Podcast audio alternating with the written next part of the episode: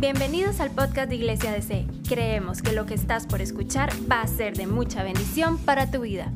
¿Qué vamos a hablar hoy? Hoy es la entrega número 7 de este tema. Lo titulé Hay una temporada para todo. Hay una temporada para todo. Y hay un pasaje en Eclesiastes, Eclesiastes 3.1 que dice, hay una temporada para todo. Hay un tiempo para cada actividad bajo el cielo.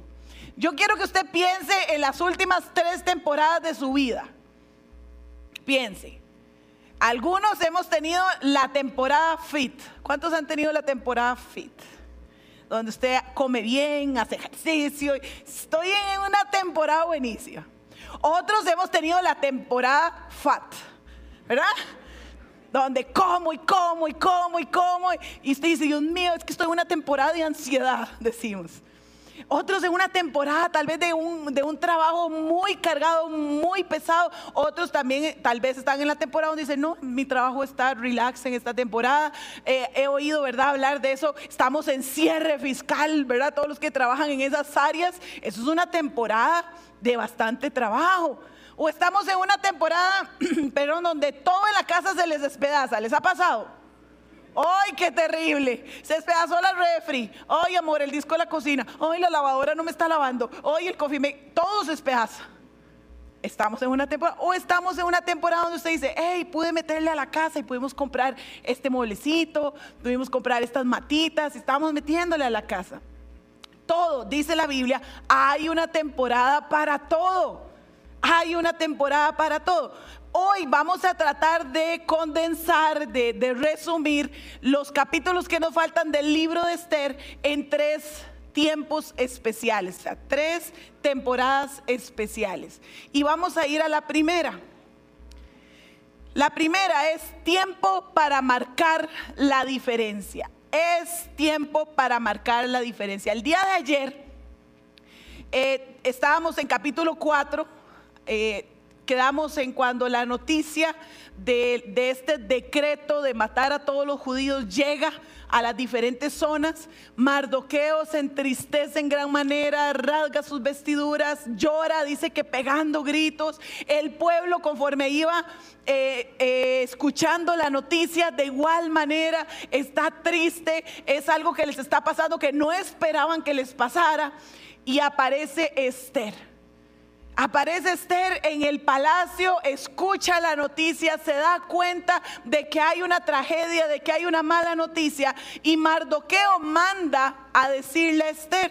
Eso está en Esther capítulo 4, verso 8, va a aparecer ahí, pero yo se los voy a leer. Dice, Mardoqueo le entregó a Atac, Atac era el eunuco que trabajaba con Esther, una copia del decreto emitido en Susa que ordenaba la muerte de todos los judíos y le pidió a Atac que se lo mostrara a Esther y le explicara la situación. También le pidió a Atac que le exhortara a presentarse ante el rey para suplicarle compasión a favor del pueblo. Mardoqueo le dice, Esther, usted es la reina. Por favor, preséntese delante del rey y suplique por nuestra vida. La respuesta de Esther, usted lo lee ahí en capítulo 4, la respuesta de Esther es, no puedo. No puedo presentarme delante del rey. Hay una regla que me lo impide. Por regla, por, por ley, nadie se puede presentar delante del rey si no ha sido llamado. Y a mí el rey no me ha llamado en un mes. Entonces yo no puedo nada más llegar, tocarle la puerta y decirle, hola mi amor, ¿cómo estás? No existe, no puedo hacerlo. Es más, si yo me presento delante del rey sin ser llamada, la pena es pena de muerte, o sea, me matan. Mi vida peligra si yo me presento delante del rey. Y viene la respuesta de Mardoqueo, los versículos 13 y 14. Dice, Mardoqueo le envió la siguiente respuesta a Esther. No te creas que por estar en el palacio escaparás cuando todos los demás judíos sean asesinados si te quedas callada en un momento como este, el alivio y la liberación para los judíos surgirá de otro lado. Pero tú y tus parientes morirán. Y la frase famosa del libro de Esther. ¿Quién sabe si no llegaste a ser reina precisamente para un momento como este. La versión Dios habla hoy dice, a lo mejor tú has llegado a ser reina precisamente para ayudarnos en un momento como este. Es tiempo de marcar la diferencia. Dios te pone a veces en posiciones, Dios te da bendiciones. Dios te dota de dones y talentos, pero son para marcar la diferencia en alguien. Son para marcar la diferencia en alguien. Y en la mañana contaba, eh, y ahora lo tengo aquí presente a Walter. La mañana contaba, no te picaban las orejillas en la mañana. No, bueno.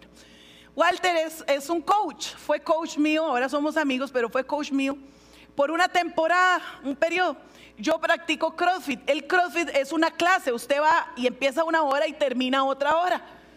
Y la gente que quiere quedarse se queda, pero no es como un gimnasio que usted va y hace una rutina y, y en la hora que usted quiera llegar. Y no, ahí empieza una hora y termina una hora.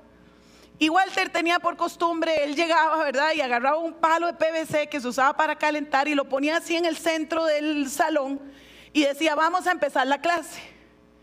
Y, cuando yo lo vi por primera vez, yo dije, qué raro, ¿verdad? Él agarraba así. Cuando empecé a ver a la gente, la gente llegaba y se agarraba del poste. Todos los que iban a hacer la clase se agarraban del poste, del palo ese de PVC. Y él empezaba a orar. Y, y, yo se lo, bueno, él tal vez, él es el coach, él no escuchaba, pero uno ve las caras. Y uno dice, ay, viene Walter con el palito. Ay, va ese ramalazo. Qué viejo más loco, ¿verdad? Qué señor. Vamos a orar todas las clases a la hora de inicio. Usted veía que agarraba el palito. Vamos a orar. Walter era el coach. Si usted quería hacer la clase, usted tenía que orar. Punto. Venga, vamos a orar. Entonces me acordaba de eso. Me acordaba de mi cuñado cuando fue eh, administrador de, de, un lugar bien grande, el lagar, uno de los lagares más grandes. Todas las mañanas él reunía al equipo y le decía, vamos a orar. ¿Quién le va a decir que no al jefe? No, el jefe va a decir, vamos a bailar, todos bailan porque el jefe dijo, vamos a bailar. Y él, vamos a orar. Y oraba. Entonces yo me ponía a pensar y yo decía, hey, el Señor a veces nos lleva a posiciones y a lugares donde podemos marcar la diferencia a los demás donde podemos ser de bendición para otros. ¿Cuál es ese lugar que el Señor te tiene? ¿Sos el jefe de una empresa? ¿Cómo estás marcando la diferencia en ese lugar? ¿Sos el popular de la clase? Es que no solo se es popular para caerle bien a todo el mundo y para no, se es popular para marcar la diferencia porque somos los hijos de Dios. Y estamos para marcar la diferencia en alguien más. Estamos para marcar la diferencia. La Biblia nos dice en 1 Pedro 4:10, Dios de su gran variedad de dones espirituales les ha dado un don a cada uno. Diga conmigo, tengo uno, por lo menos, diga. Por lo menos, mínimo, tiene uno. El Señor le ha dado más, pero mínimo tiene uno. Dice, úselo bien. ¿Para qué? para servirse unos a otros. Entonces, ¿para qué es el don que Dios le ha dado? Dígalo sin miedo, ¿para qué es el don que Dios le ha dado? Para servir, no es para lucirse. El don que Dios le ha dado no es para tener una posición. El, don que Dios le ha dado no es para tener reconocimiento. El don que Dios le ha dado es para servir póngalo al servicio de otros. ¿Qué vas a poner al servicio del Señor hoy para marcar la diferencia de alguien? ¿Qué vas a poner al servicio durante esta semana para marcar la diferencia de alguien? ¿Hay algo que el Señor te ha dado? Claro que sí, el Señor nos bendice todos los días.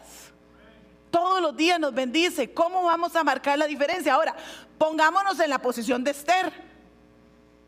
Esther dice, hey, si yo entro a la presencia del rey, a mí me matan. Si yo me presento, el rey no me ha llamado, ha pasado un mes y no me ha llamado. Si yo entro, me presento, mi pena es la muerte. Yo pierdo mi vida. Esther manda ayuno, ¿verdad? Lo vimos el día de anoche, el día de ayer. Esther manda ayuno, oración, él ya se va a presentar. Y la respuesta que ella da es, si tengo que morir, pues que muera. Si tengo que morir, pues que muera.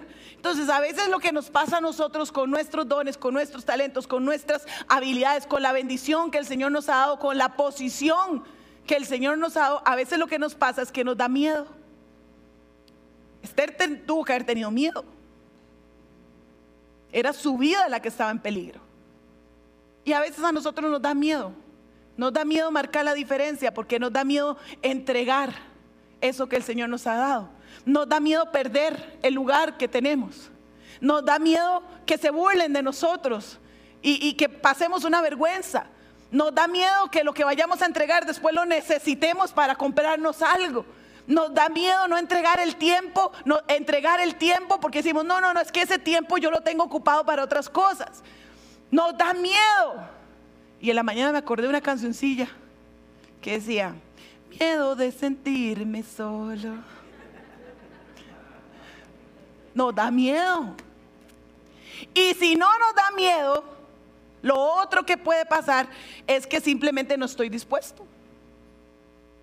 A lo tico no me da la gana. No estoy dispuesto a entregar mi tiempo. No estoy dispuesto a perder mi posición o no estoy dispuesto a perder mi respeto. No estoy dispuesto a, a entregar las cosas materiales que el Señor me ha dado, no estoy dispuesto a, poner al servicio de los demás el conocimiento, el don, el talento que el Señor me ha dado, no estoy dispuesto. O, o nos da miedo o no estamos dispuestos. Cualquiera de las dos cosas nos pueden pasar. En el caso de Esther, Esther no se quedó pasiva. Ella presentó la situación delante de Dios, era una situación difícil, pero se ofreció como el instrumento para marcar la diferencia, no solo en un hombre, en Mardoqueo, sino en una nación.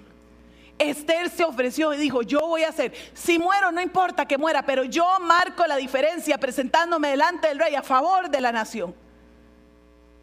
Ella no se quedó pasiva y en los capítulos 5, parte del 6 y 7, nos cuenta cómo ella lo arriesga todo, se convierte en este instrumento del Señor para bendecir al pueblo eh, en el, y, hace toda una estrategia, todo un plan. Y la historia nos cuenta que en, el transcurso de dos banquetes ella desenmascara a Amán, este hombre, ¿verdad? Eh, tan malo. Y, Amán eh, recibe la sentencia de muerte. Pero una de las cosas que le dice el rey en dos ocasiones es, le dice, Esther, ¿qué es lo que quieres?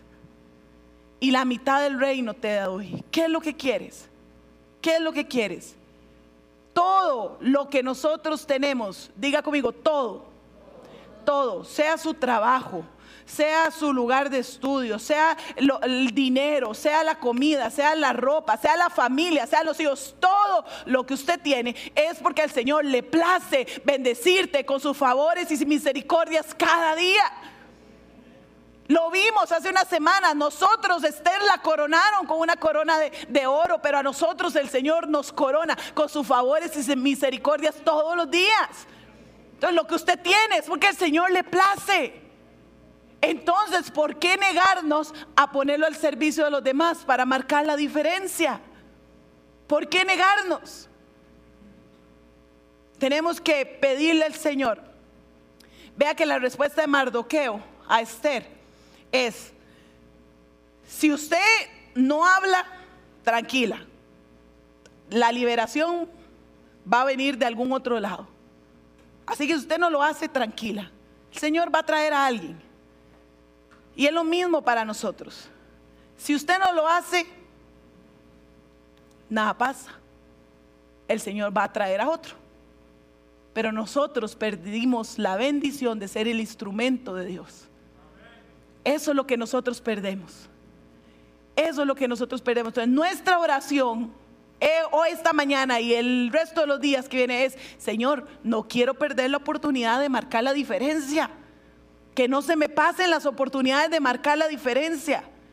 Es en el lugar donde el Señor te llevó a estar, en el lugar de trabajo, en el lugar de estudio, en el lugar donde vives. Ahí marca la diferencia. Marca la diferencia. Entonces es tiempo el primero de marcar la diferencia. El segundo, les dije que iban a ser tres, ¿verdad? El segundo es tiempo de ser humilde. es tiempo de ser humilde. Aquí estamos en el capítulo 6 del libro de Esther. Y ahí se nos narra cómo el rey una noche no puede dormir. Y entonces se levanta y manda a llamar y dice, hey, necesito que me traigan el libro donde se escribían las crónicas de mi reinado, donde se escribe lo que yo estoy haciendo. Tráigamelo y lo leen. Resulta que le traen este libro y así, de pura chiripa, vamos a traducirlo, de pura casualidad, vamos a hacerlo para los hijos de Dios, de una diosidencia por la divina providencia Dios, abren el libro y empiezan a leer la historia cuando Mardoqueo eh, libra al rey de ser asesinado por dos de sus empleados. Y empiezan a narrar esa historia. Y entonces le dice, se levanta el rey y dice, hey, ¿qué hice yo por Mardoqueo? Lo, lo recompensé, eh, le hice algo, ¿qué le di para agradecerle lo que él hizo? Y le dicen, no, no, no, usted no hizo nada, no, no, no hizo nada. En ese momento, así precisamente, viene entrando Amán. ¿Se acuerdan de Amán? Claro, Amán. Muchos de ustedes me contaron cuando se les sale la Amán. De vez en cuando ese hombre orgulloso, prepotente, ese hombre lleno de golatría. Amán viene entrando y le dicen, ¿quién es el que viene? Amán, pásemelo, pásemelo, pásemelo. Y le dice el rey Amán, Amán, ¿qué harías para agradecer, darle honor a un hombre que el rey aprecia mucho? Y la mente de Amán, que solo piensa en él, por él y para él, y el resto del mundo puede morir, y él, mientras él esté feliz, dice, ay, este soy yo. El rey quiere hacerme algo a mí. Entonces yo le voy a decir, le dice, vea rey, usted lo que tiene que hacer es agarrar uno de sus trajes, ponérselo, vestirlo, mandar al mejor de los nobles para que vistan a esta persona. Luego lo monta un caballo real, uno de los que usted se haya montado, o sea, el que usted use Después lo pasea por toda la plaza y mientras lo pasea y le da vueltitas, e, el, el, noble tiene que gritar, esto es lo que el rey hace con los que quiere honrar. Le dijo Amán. Y vamos a ver la respuesta. Esther 6, capítulo 10. Dice el rey, perfecto. Le dijo el rey Amán, rápido, rápido, rápido lleva mi manto y mi caballo y haz todo lo que has dicho con... ¿Cómo se pudo haber sentido Amán? El judío que se sienta a la puerta del palacio, no pierdas ni un detalle de lo que has sugerido. Entonces Amán tomó el manto y se lo puso a Mardoqueo. Imagínense en Amán vistiendo a Mardoqueo, imagínenselo nada más. Seguro está, oh, ¿verdad? Diciendo Mardoqueo. Dice, lo hizo montar en el caballo del rey. Lo paseó por la plaza de la ciudad gritando, esto es lo que el rey hace a quien él quiere honrar. Después, Mardoqueo regresó a dónde? ¿Dónde era su trabajo? En la puerta del palacio. Ahí regresó, él se quitó todos los chunches, y regresó a su trabajo, a su posición, a la puerta del palacio. Mientras que Amán se apresuró a volver a su casa. ¿Cómo? Desalentado y totalmente humillado. Totalmente humillado. Es tiempo de que nosotros, los hijos de Dios, seamos humildes mostremos la humildad que el mismo Jesús nos dejó como ejemplo y nos dijo, sean mansos y humildes como yo. Es tiempo de ser humilde. La Biblia nos habla mucho y nos aconseja mucho acerca del orgullo, acerca de, la vanagloria, acerca del jactarnos.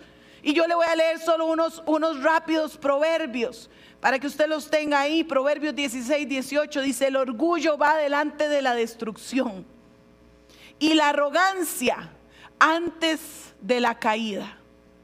El que muy arriba se sube solito, lo hacen bajado. Eso es a, los ticos, ¿verdad? La Biblia, lo siempre digo, la Biblia habla tan bonito. Proverbios 29, 23 dice, el orgullo termina en humillación. ¿Cómo terminó Amán? Totalmente humillado. Mientras que la humildad trae honra. Proverbios 11, 22. El orgullo lleva la deshonra, pero con la humildad viene la sabiduría. Y hay uno todavía que conocemos más que está en primera de Pedro 5, 5 vamos a leer solo la última parte, dice, Dios se opone a los orgullosos y da gracia. ¿A quién? A los humildes. Dios resiste, dice la, la reina Valera. Dios resiste a los orgullosos y da gracia a los humildes. Entonces, la humildad, ¿qué es? Usted dice, bueno, explíqueme qué es ser humilde la, traducción de esta palabra, bíblicamente hablando, ser humilde es ser cortés. Ser humilde, dice una de las versiones de la Biblia, es tratar a otros con ternura de corazón. Entonces, ¿cuántos tiernitos hay aquí? No me levante la mano. Ser humilde es tratar a otros con ternura, con ternura en el corazón. Ser humilde ser íntegro, ser humilde ser gentil, ser humilde ser considerado con los demás, ser humilde ser empático con otros. Eso es ser humilde. Y lo más importante es que la humildad es fruto del Espíritu Santo. Amor, gozo, paz, paciencia, benignidad, bondad, fe, mansedumbre y templanza. Ese mansedumbre se traduce como humildad. Es fruto del Espíritu Santo. Entonces, si usted está luchando con el amán que lleva dentro, que le sale de vez en cuando, ¿qué necesita? Espíritu Santo. Si estamos luchando con el orgullo que a veces nos da una posición o un bien material o una, algo nos, nos hace orgullosos y luchamos con eso, ¿qué necesitamos? Espíritu Santo. Porque la humildad es fruto del Espíritu. Entonces, entre más comunión tengamos con el Espíritu Santo, más vamos a poder nosotros fluir y dar frutos como la humildad y como todo lo demás. Entonces, necesitamos al Espíritu Santo porque es tiempo de marcar la diferencia, es tiempo de ser humildes y el último es tiempo para celebrar. Ya en los últimos capítulos, capítulos 8, 9 y 10, nos narra cómo el rey... Eh, Esther ya tiene el favor del rey el rey le dice, dígame qué es lo que usted necesita que hagamos. Y, Esther le dice, bueno, eh, hay un, decreto, yo necesito eh, que se anule ese decreto. Y el rey le dice, hey, no podemos anular ese decreto recuerde, le dice usted, recuerde, todo lo que el rey ha mandado a decir como una orden, como una ley, se tiene que cumplir.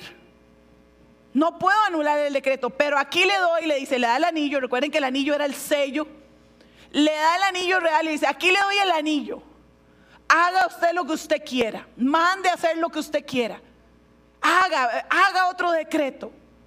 Y Esther y Mardoqueo redactan un decreto nuevo. Vea, ellos fueron muy lindos porque yo hubiera mandado a matar a todo el mundo también. Pero ellos fueron muy lindos y el decreto que mandan ahora, el nuevo, es los judíos tienen derecho a defenderse.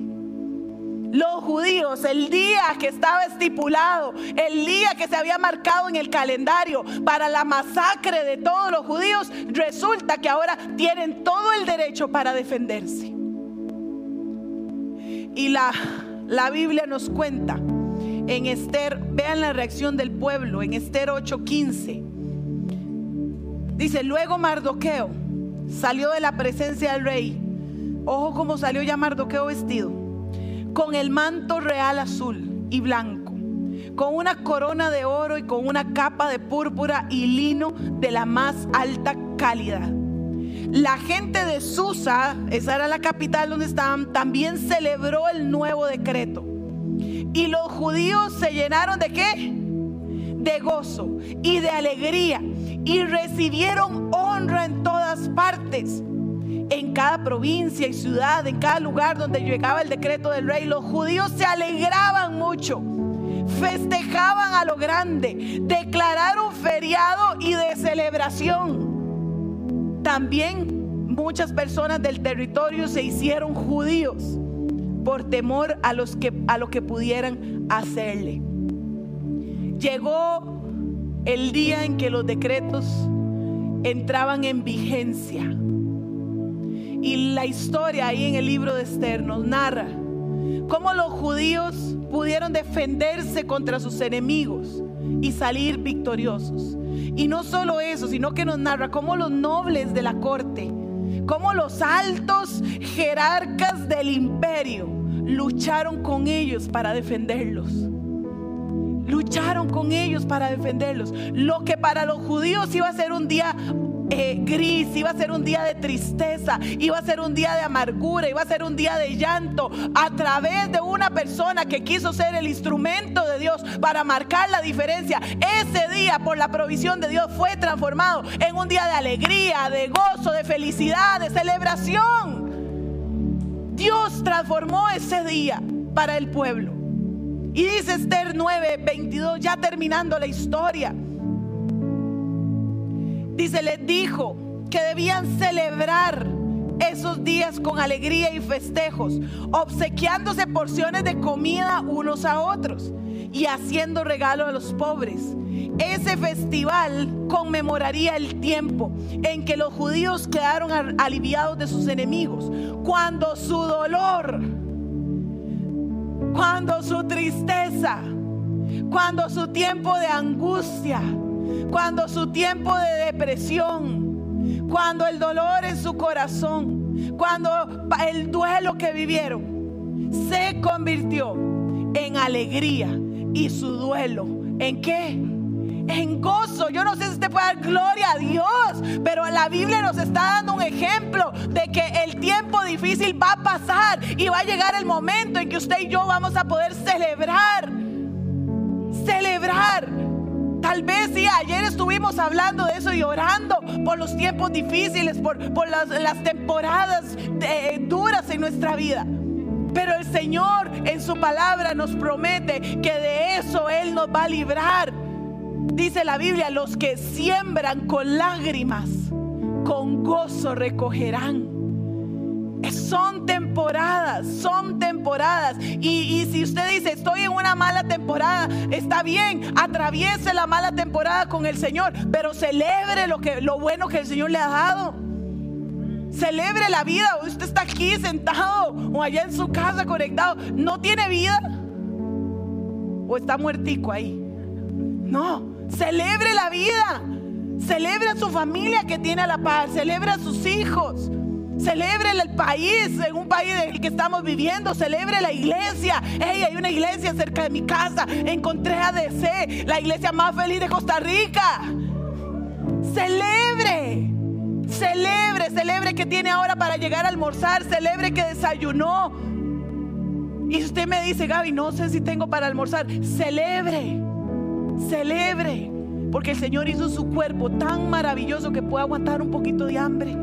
Celebre, celebre. Es tiempo de celebrar, es tiempo de marcar la diferencia. Es tiempo de ser humildes y es tiempo de celebrar. Pongámonos sobre nuestros pies en esta mañana. Gracias por escucharnos. No olvides compartir este mensaje. Para más contenido e información sobre Iglesia DC, puedes visitar nuestro sitio web iglesiadc.com.